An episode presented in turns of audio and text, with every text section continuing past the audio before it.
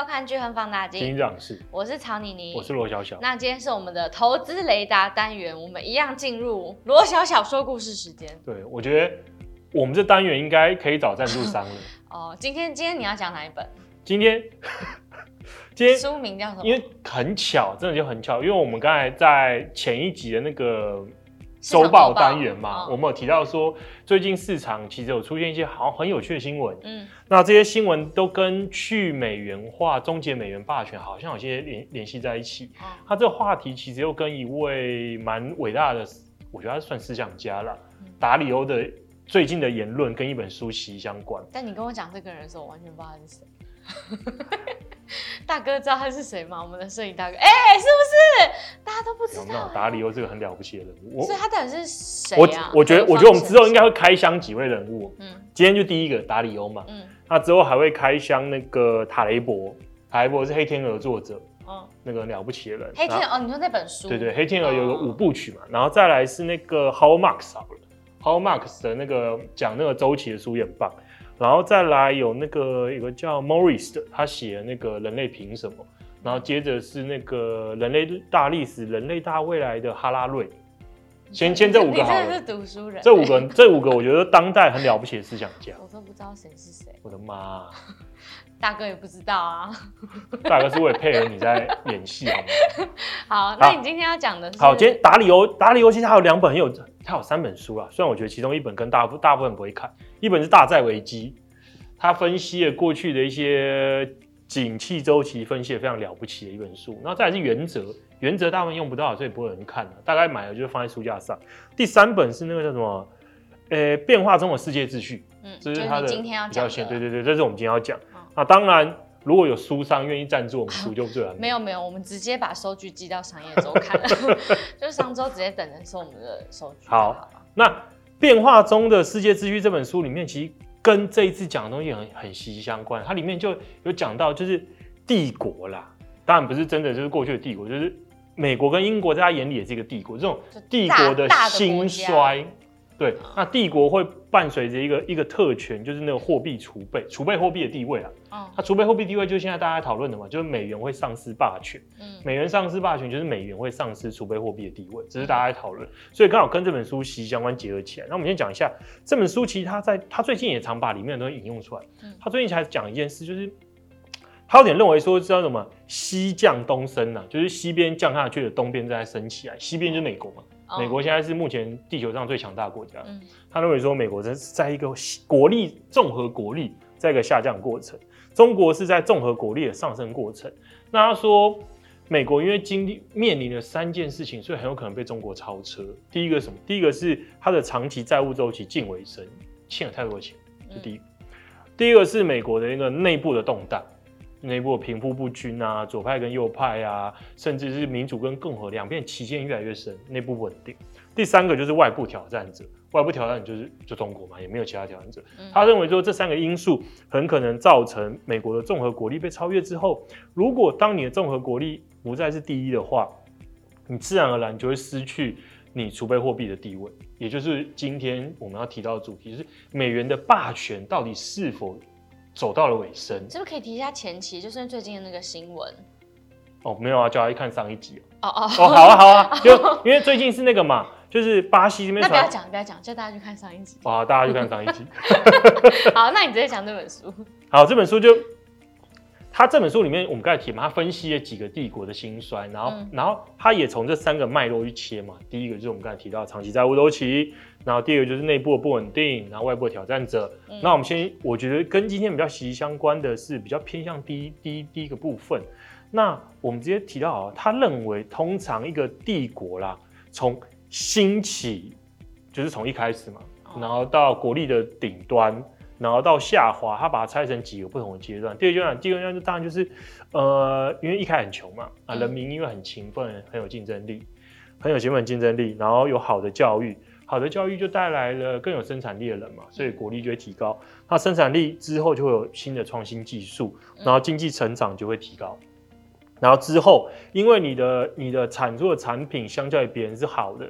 然后也更快、更有效率，所以你在世界贸易的，就是全球贸易，你的产品的占比就越来越高。你的比重越来越多嘛。那越来越多之后，因为全球贸易是大部分通过海运嘛，或者是空运啊，就海运占绝大部分，就你的东西要运去别人那边，然后你要收收钱，或是或是换东西回来。那那当你要借由海运来维系你的全球贸易的时候，你就需要军队去保护它。你要维维持你的海运的生命线是顺畅，不会被人家偷，不会被人家抢，不会被人家赖账。嗯、所以当你在世界贸易的占比变多的时候，你的军事力就提高。那你的军事力提高之后，下一步就是你会发展成一个金融中心。嗯，因为大家都想要你的钱嘛。嗯，因为你的钱很安全，大家觉得一来有军事力保在后面做支撑，二来就是它可以换到最好我最想要的商品。所以在金融中心，接着就会变成是储备货币，因为金融中心大家都。想要用你的货币来当做保存购买力的工具的时候，大家就需要美元。我以以美国为例嘛，美国就美通用的。它、啊、过去是英镑，再来是荷兰盾，哦、这都是之前倒下去的帝国。从荷兰盾、英镑现在转到美元手上，那所以大家就需要更多美元。那这就是一个正常的过程。那什么时候变差呢？衰败的时候的过程，大概就是因为当你的生产力很高嘛，啊，因为你的美元，它你你的储备，我们先讲储备货币的好处是什么？储备货币好处，其实就像是我们大家都会常说，美国联总会可以无止境印钞票出来嘛。它、嗯、印钞票之后，这个苦果大家全部吞。对，这个就是储备货币的好处，因为大家都要，所以他比较不需要担心他因为印钞票而带来的通货膨胀，因为大家把这钱吸走。嗯，因为全部人都想要这笔美元。嗯。所以这是这是他好处，所以储备货币的国家就有一个比较类似无止境的印钞权，这样很爽啊、欸，就是我爱印多少印多少，差不多差不多，就把一张纸变成一个一百块。所以对他来讲，他要什么按个钮就有了。哦，不然谁要当第一嘛？哦，不然当。帝当帝国有什么好处？那那那美国真的要好好把自己的地位先保住哎。当然，因为很爽，对啊，完全不用一个魔术按钮啊。对，就生钱。假设说今天矽谷银行倒了，我要救它，其实没有什么不能啊。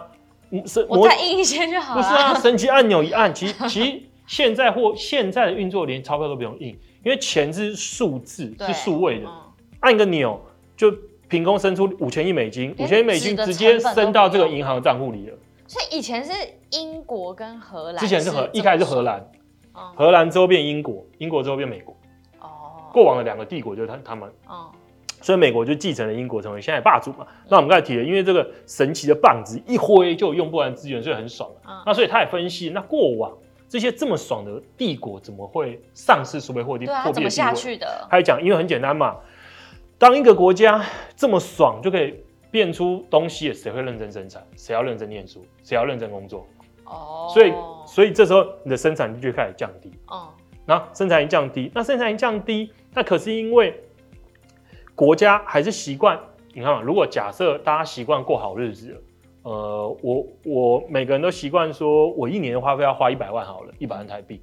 那可是因为我生产力降低，我薪水可能变只有八十万。可是我不想，我不想要减少我生我的购买力，啊怎么办？借。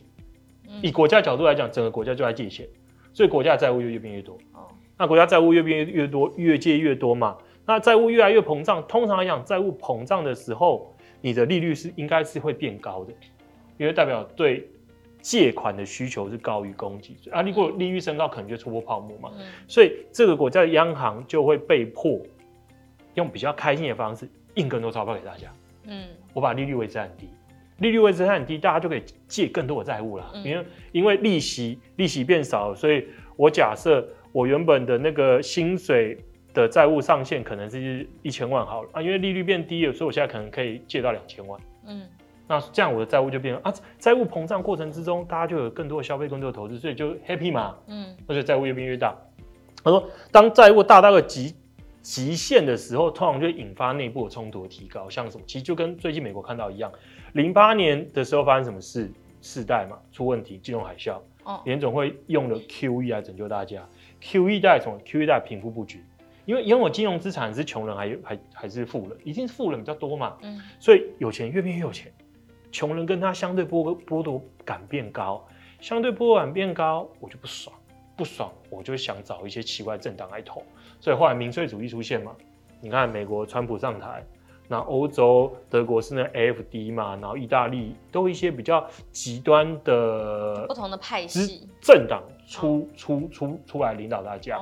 啊，所以他说这个时候内部冲突就会增大。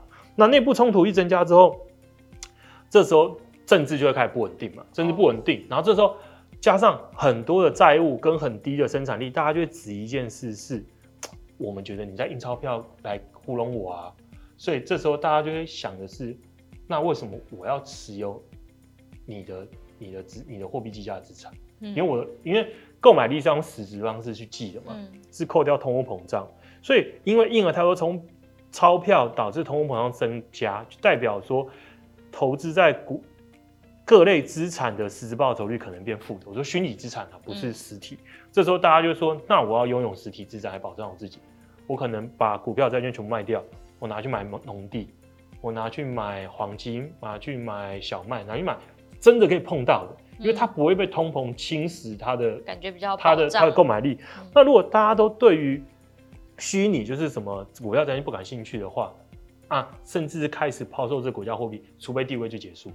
哦，所以通常通常结束的过程中就是这样，然后之后还会导最严重，因为内部的冲突跟对立在增加，内部可能就爆发革命或者是内战。嗯，那爆发革命内战之后，清洗完之后，就会有下一轮新的经济周期就会出现。他说这是一个一个大国的一个国力变化的一个过程。所以，所以我们回到他讲，因为我们刚才已经说，他认为说上市储备地位的发展轨迹可能是这样嘛。嗯，那我们再对照一下，看一下美国目前符不符合。首先，第一个大量的债务，好像是合理的，对不对？因为美国现在在整个政府、民间。然后企业债务占 GDP 的比重确实是越来越高嘛，尤其是政府端，政府债务占 GDP 比重是一新冠期间大幅飙升。可是你说绝对数字是否真的很可怕？因为日本也没事啊。哦，所以所以所以所以你说美国的目前的债务水准是否大到了会引起问题？我觉得是是是一个很大问号，是一个很大问号。那下一个点就是印钞嘛，说因为为了笼络债务，这个低利率印钞。印钞票这件事之前发生过没错，可是现在美国因为应付通膨，他把利率利率拉高，嗯，他把利率拉高的过程之中，我们认为说未来实质利率就回到正值，嗯，实质利率回到正值之后，你说美元的资产会，大家对美元资产丧失信心到广泛抛售，我觉得这中间有一段非常漫长的道路，嗯，因为问题出在哪？你的替代者是谁？中国啊，中国。我们等下再提哈。好，现在是没有这个。没有没有，我们我们等下我们等下分析中，我们等下分析中国。我们我们先提美国。我我我个人是认为啦，因为缺缺乏什么实质的替代资产，加上有一个很明显的改变，是他他有提到一件事，是说不是所有债务都是坏的，就是因为借钱来投资，好是好和是坏的核心的重点是在于。你借你借这笔做投资，投资会有报酬率嘛？就是实质报酬率好。你的实质报酬率如果高于你的债券的债务的实质成本的话，这这这是好事，这个债务是可以的，因为你借的借的的钱可以创造更大的生产力。只要生产力在提高的过程之中，债务的变化其实没有这么严严重。所以通常储备货币上市的过程里面是什么？是因为债务到后来的极致的扩大的债务都不是拿来提高生产力。生产力没有变高，所以借钱人就很明显觉得说，我借给你的钱呢、啊，你看嘛，你你大部分拿来花掉，不是增加你的你的偿还能力，那我就会怀疑说，你未来你真的有办法把我的钱原封不动还给我吗？那我一旦有这个质疑之后，我就不会再再愿意借钱给你啊。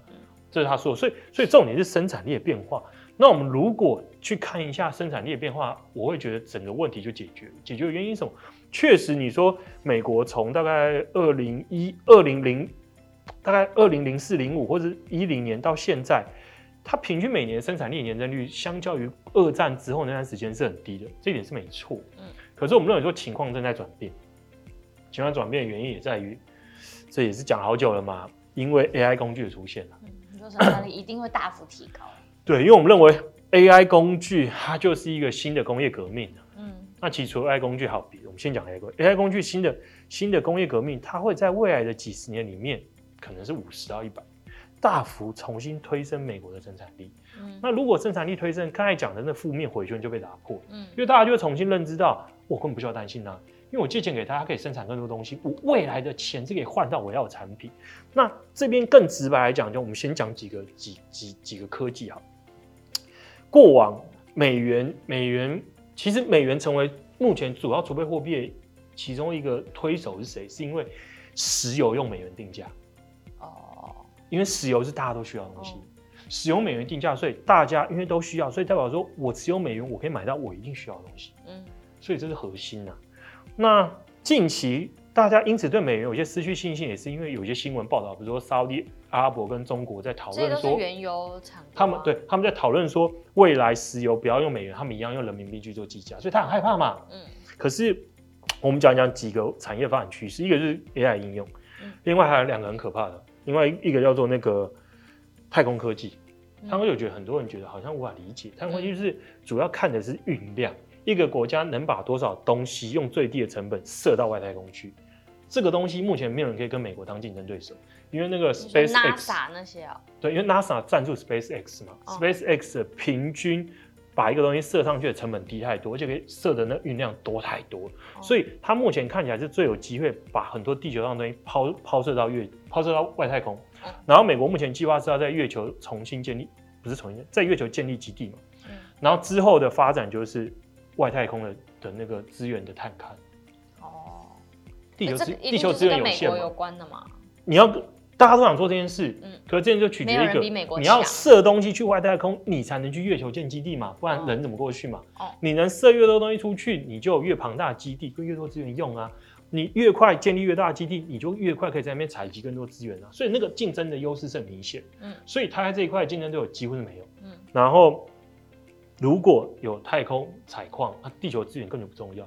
第二个，能源，现在美元霸权的关键，我们刚才提到能源嘛，因为能源、能源、石油是掌握在中东国家手里，所以美国说服他们继续用美元计价是很重要。可是，在未来这件事，我们认为越来越不重要，因为几个能源科技进展，一个是核核融合啊，虽然说大家都吵很久，啊，可是反正持续还是有来自于美国这边学校或是新创公司有突破的消息，嗯，又集中在美国。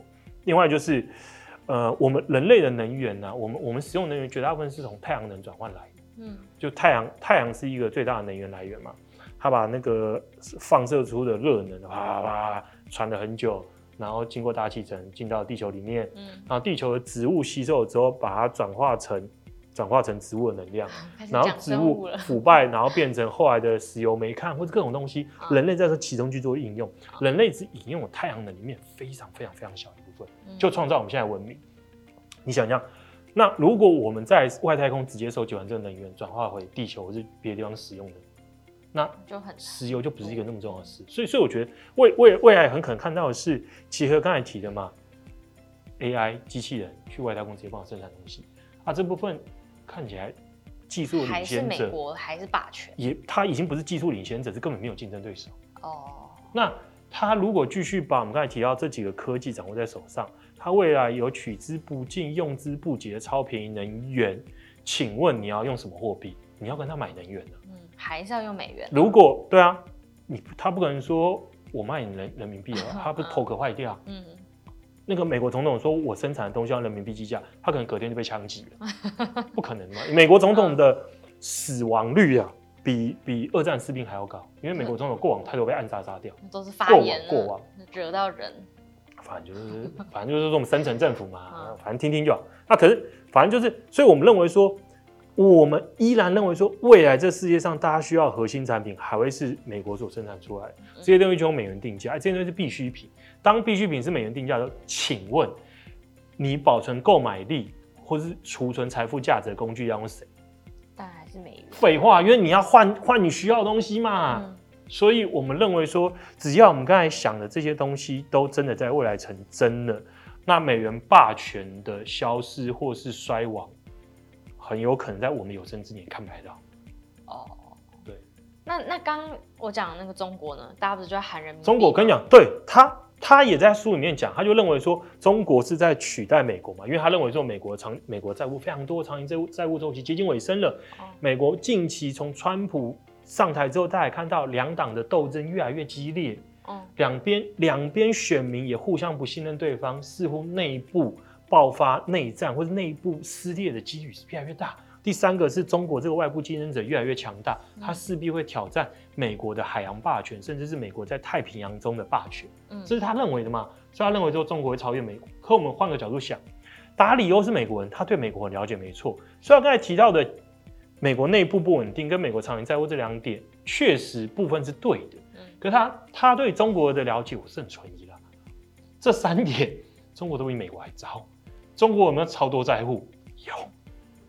你说之前房地产的问题，那些烂尾楼，然后地方政府债务，中国债务没有比美国少到哪里去。嗯。因为中国连中等中等收入的陷阱都还没跨过去，这第一个。嗯、第二个说你中国内部稳不稳定，很多人说共产党一党专政控制一切啊。没有，你怕讲话之后就要被抓去新疆？我是担心我之后会不会要入境中国啦。当然，这种看起来越安稳，可是你换个角度想，习近平自从当上皇帝一人独大之后，你给你有绝对权利，你就要负绝对的责任。嗯，当你负绝对的责任的时候，你的每一步都要很小心，不能走错。啊，他为什么在去年突然放开疫情限制？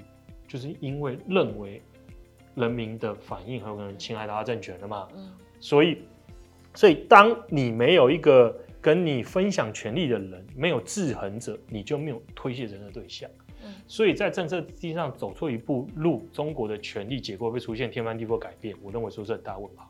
所以你说中国的体制比美国内部比美国稳定，我个人不这么认为。嗯，这个是外部挑战者，他们说，因为中国的国力越来越大嘛，所以中国势必军事实力会超越美国，取代美国地位。这一点从两边军事科技的演变跟目前的发展方向来看，也根本不用担心美国的军事实力未来的二十到五十年不可能被中国超越。第三点是公平的啊，就是中国有美国这个竞争，美国也有中国这个竞争对手啊。对，而且军事科技两边的发展差异太多了。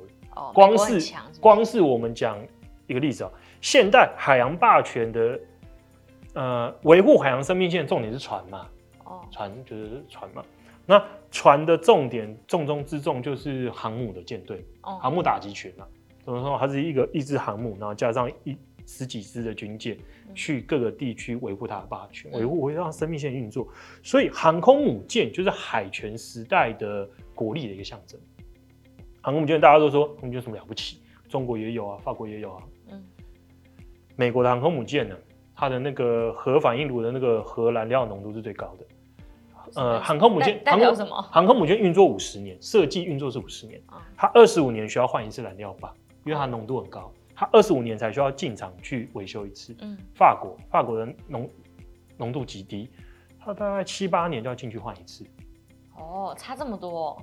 啊啊，那个那个技术是完全不会公开，是不是？请问为什么要分享给你？哦，想说你你会好朋友。就欧美，就大家都不、哦。美国跟英国是好朋友。嗯，美国跟英国很多的技术是共享。对，啊，法国不太算是好朋友。哦，法国是扯后的坏朋友。那那那中国呢？中国中国更不用说，中国连核每个月换一次核动力的航空母舰都还没有。哦，所以不用说，它会有这么？不是不是不是，这这在全世界是很了不起的，因为这东西没那么简单啊。哦，是哦。你看过往科技最大的英国跟法国，也是跟美国没得比啊。所以，所以我才说。在支配海洋的这一块上，美国是根本没对手，更不用说飞机了啦。嗯，美国已经在弄下一代 NGD，下一代下一代空战优势战机的研发了。中国连人家定义的五代机在哪都没有真的给人家看过，所以以军事霸权来讲，未来的二十到五十年，我觉得没办法。还是美国，加上经济霸权也不会改变，那美元储备的地位是不可能出现问题的。所以听起来美元霸权还是会维持，就是应该很难有人可以短期内替代掉它。甚至我觉得未来美元霸权是支配度跟可怕度会越来越高。就像我们刚才提的嘛，哦、现在油现在油掌握在中东的土豪身上。嗯、未来美国有取之不不尽、用之不绝的便宜干净能源的时候，嗯、而且大家要想一想，我觉得人类文明演变很有趣嘛，这东西牵涉到为什么。为什么会有天赋民权的概念？就为什么你权力会放给一般老百姓，而不是集中在贵族跟皇帝嘛？嗯，因为他需要你去帮他打仗，他有求于你，所以给你权力，就是责任义务嘛。这是责任义务的概念嘛？那那为什么后来这些中国这些广大欣赏国家可以分享到已开发国家的财富发展果实，可以融入到世界贸易体系？我有求于你嘛？嗯，因为我希望有人帮我生产东西啊。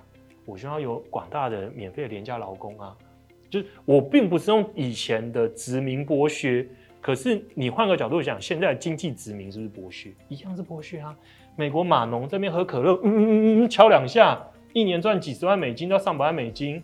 可怜的印度人接那电话，一天赚几块美金。行，他把高端附加价值掌握在他自己手上，嗯、他很轻松做的是，你要很广大、很辛苦的劳力付出，才能换到你美国所掌控、所所只有你有提供的服务嘛。然后让他觉得这个服务是很棒，所以我一定要买，我一定要买 iPhone，我一定要用用，我一定要用 Google 搜寻之类的。我举例啊，所以所以他用这个不对等的方式支配大家。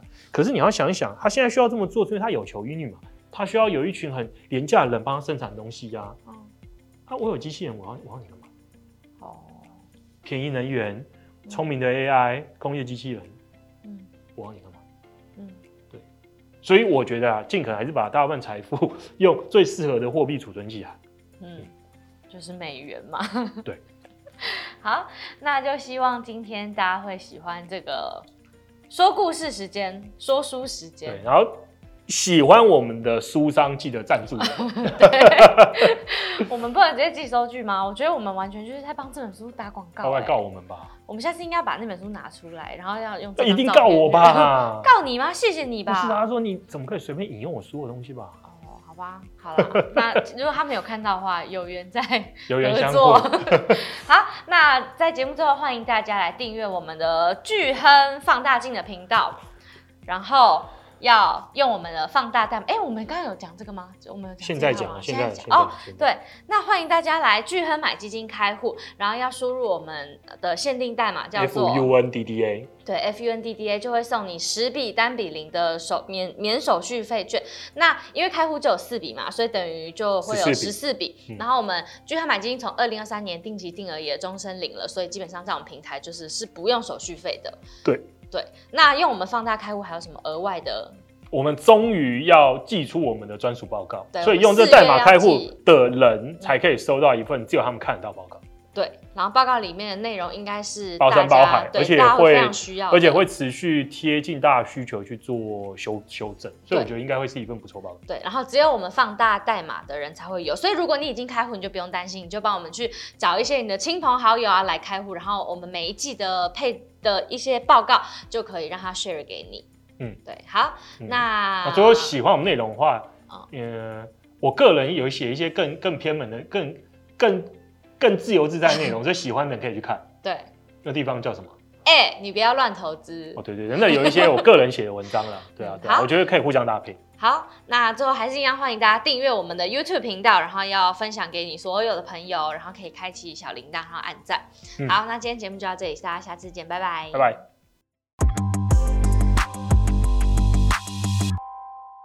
投资一定有风险，基金投资有赚有赔，申购前应详阅公开说明书或投资人须知。本公司经主管机关核准执照字号为一一零金管投顾新字第零零八号。